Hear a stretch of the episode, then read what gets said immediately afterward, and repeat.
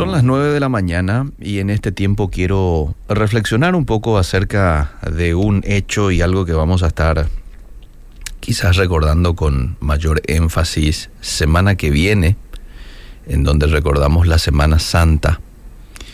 Eh, Jesús estaba llegando a los últimos días antes de ir a la cruz y probablemente le notó un tanto triste a los discípulos por lo que estaba eh, por ocurrir, que era lo que estaba por ocurrir y los discípulos eran conscientes, bueno, él estaba por ir a la cruz. Y los discípulos ya sabían porque Jesús ya les había dicho con bastante tiempo eh, antes. Por eso es que en, en Juan capítulo 14, versículo 1, Jesús les dice lo siguiente a sus discípulos. Y hoy no solamente les dice a sus discípulos, hoy te dice a vos, hoy me dice a mí. Tomadlo de manera personal este texto que lo voy a leer. No se turbe vuestro corazón. ¿Creéis en Dios? Cree también en mí. En la casa de mi Padre muchas moradas hay. Si así no fuera, yo os lo hubiera dicho. Voy pues a preparar lugar para vosotros. Ay, qué lindo. Voy a preparar lugar para vosotros. Y en el versículo siguiente, en el verso 16 del mismo capítulo, Juan 14, les dice lo siguiente. Y yo rogaré al Padre, y os dará otro consolador, para que esté con vosotros para siempre. El Espíritu de verdad al cual el mundo no puede recibir porque no le ve ni le reconoce pero vosotros le conocéis porque mora con vosotros y estará en vosotros. Mora con vosotros. Pero de aquí a poquito estará en vosotros. Y después le dice lo siguiente en el versículo 18. No os dejaré huérfanos. Vendré a vosotros qué alentador las palabras de Jesús a unos discípulos que, bueno, de manera natural estaban tristes. De manera natural probablemente estaban lidiando con ese sentimiento de, vamos a quedarnos sin nuestro maestro, a quien amamos tanto y de quien disfrutamos tanto estos tres años. Tantas buenas cosas nos ha dicho en este tiempo y vamos a quedarnos sin Él. Y aquí Jesús viene a alentarlos. Yo voy a rogar al Padre y os dará otro consolador. Otro consolador. Me llama la atención. En griego aquí hay dos pronombres que se utilizan para decir otro, pero con significados distintos. En primer lugar, hay un pronombre eh, que es el héteros, que significa o que hace relación a otro, pero de una clase distinta. Y luego está el pronombre ayos, que significa otro, pero de la misma clase. Hmm. Ahora, lo interesante es de que el pronombre utilizado en Juan capítulo 14, verso 16 que acabo de compartir contigo es ayos. Con lo cual Jesús les estaba indicando que él iba a ir al cielo, pero que vendría otro igual a él. La referencia es a otro que cumpliría el rol realizado por Jesús durante los tres años de su ministerio terrenal.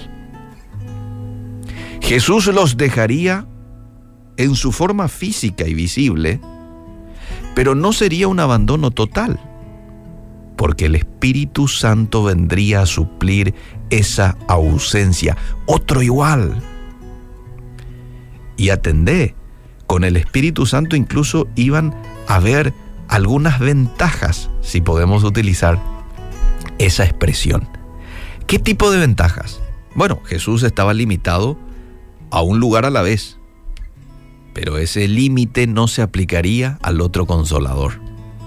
porque Él iba a estar, el consolador, con los doce y al mismo tiempo dentro de ellos. Otra ventaja con el Espíritu Santo, Jesús estaba con los discípulos, pero el Espíritu Santo moraría dentro de ellos. Les dice en el pasaje. Jesús estuvo con los discípulos por un tiempo limitado, hasta tanto cumplir con su misión aquí en la tierra, aproximadamente tres años de ministerio. El consolador estaría con ellos para siempre. Hay muchos que dicen que el Espíritu Santo recién aparece en el Nuevo Testamento o toma protagonismo recién ahí.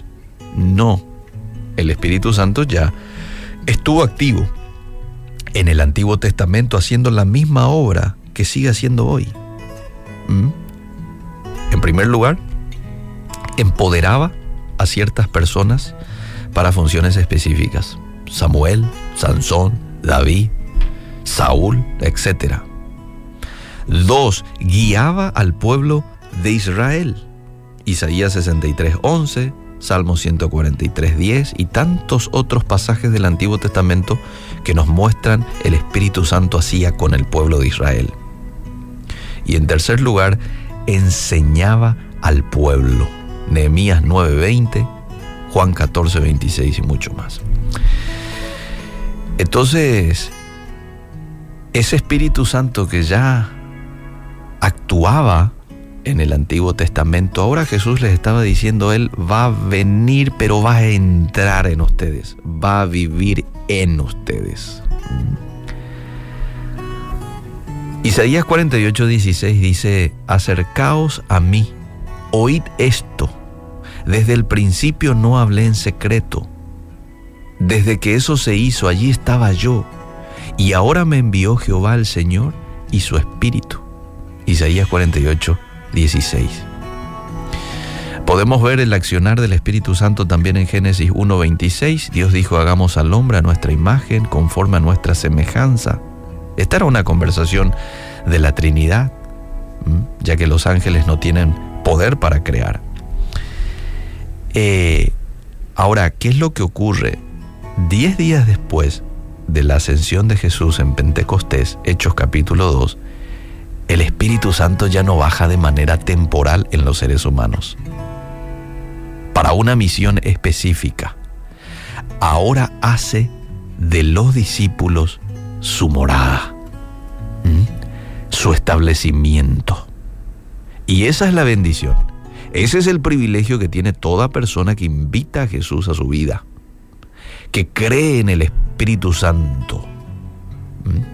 Viene el Espíritu Santo a hacer de tu vida su morada. Y ya no por un tiempo limitado, sino para siempre. ¿Ya le invitaste a Jesús a formar parte de tu vida? ¿Ya le diste la bienvenida a tu vida a Jesús? ¿Mm? ¿Cuánta libertad le das al Espíritu Santo que te llene, que te controle, que domine tu vida? ¿Cómo está el Espíritu Santo dentro tuyo si es que ya le has invitado? Porque puede que alguien me diga del otro lado, hace rato ya lo hice, hace 30 años ya lo invité a Jesús a mi corazón. Bueno, ¿cómo está el Espíritu Santo dentro tuyo? ¿Está contento? ¿Se siente bien? ¿Se siente en libertad? ¿O por el contrario está triste? Son preguntas que nos deberían de llevar a la reflexión personal. Pero si aún no has invitado a Jesús a tu vida, si aún el Espíritu Santo no ha tenido la libertad en tu vida y el, y el hacer de tu vida su morada, pues entonces hoy es una muy buena oportunidad. Con palabras sencillas puedes decir, Jesús te invito a mi corazón. Jesús te abro la puerta de mi vida. Entra, perdona mis pecados. Vive en mí. Vive en mí. Amén. Espíritu de verdad. Invito a mi corazón. Transforma mi interior Quiero ver lo que tú ves, sentir lo que sientes tú. haz lo que quieras de mí. Quiero regresar a ti.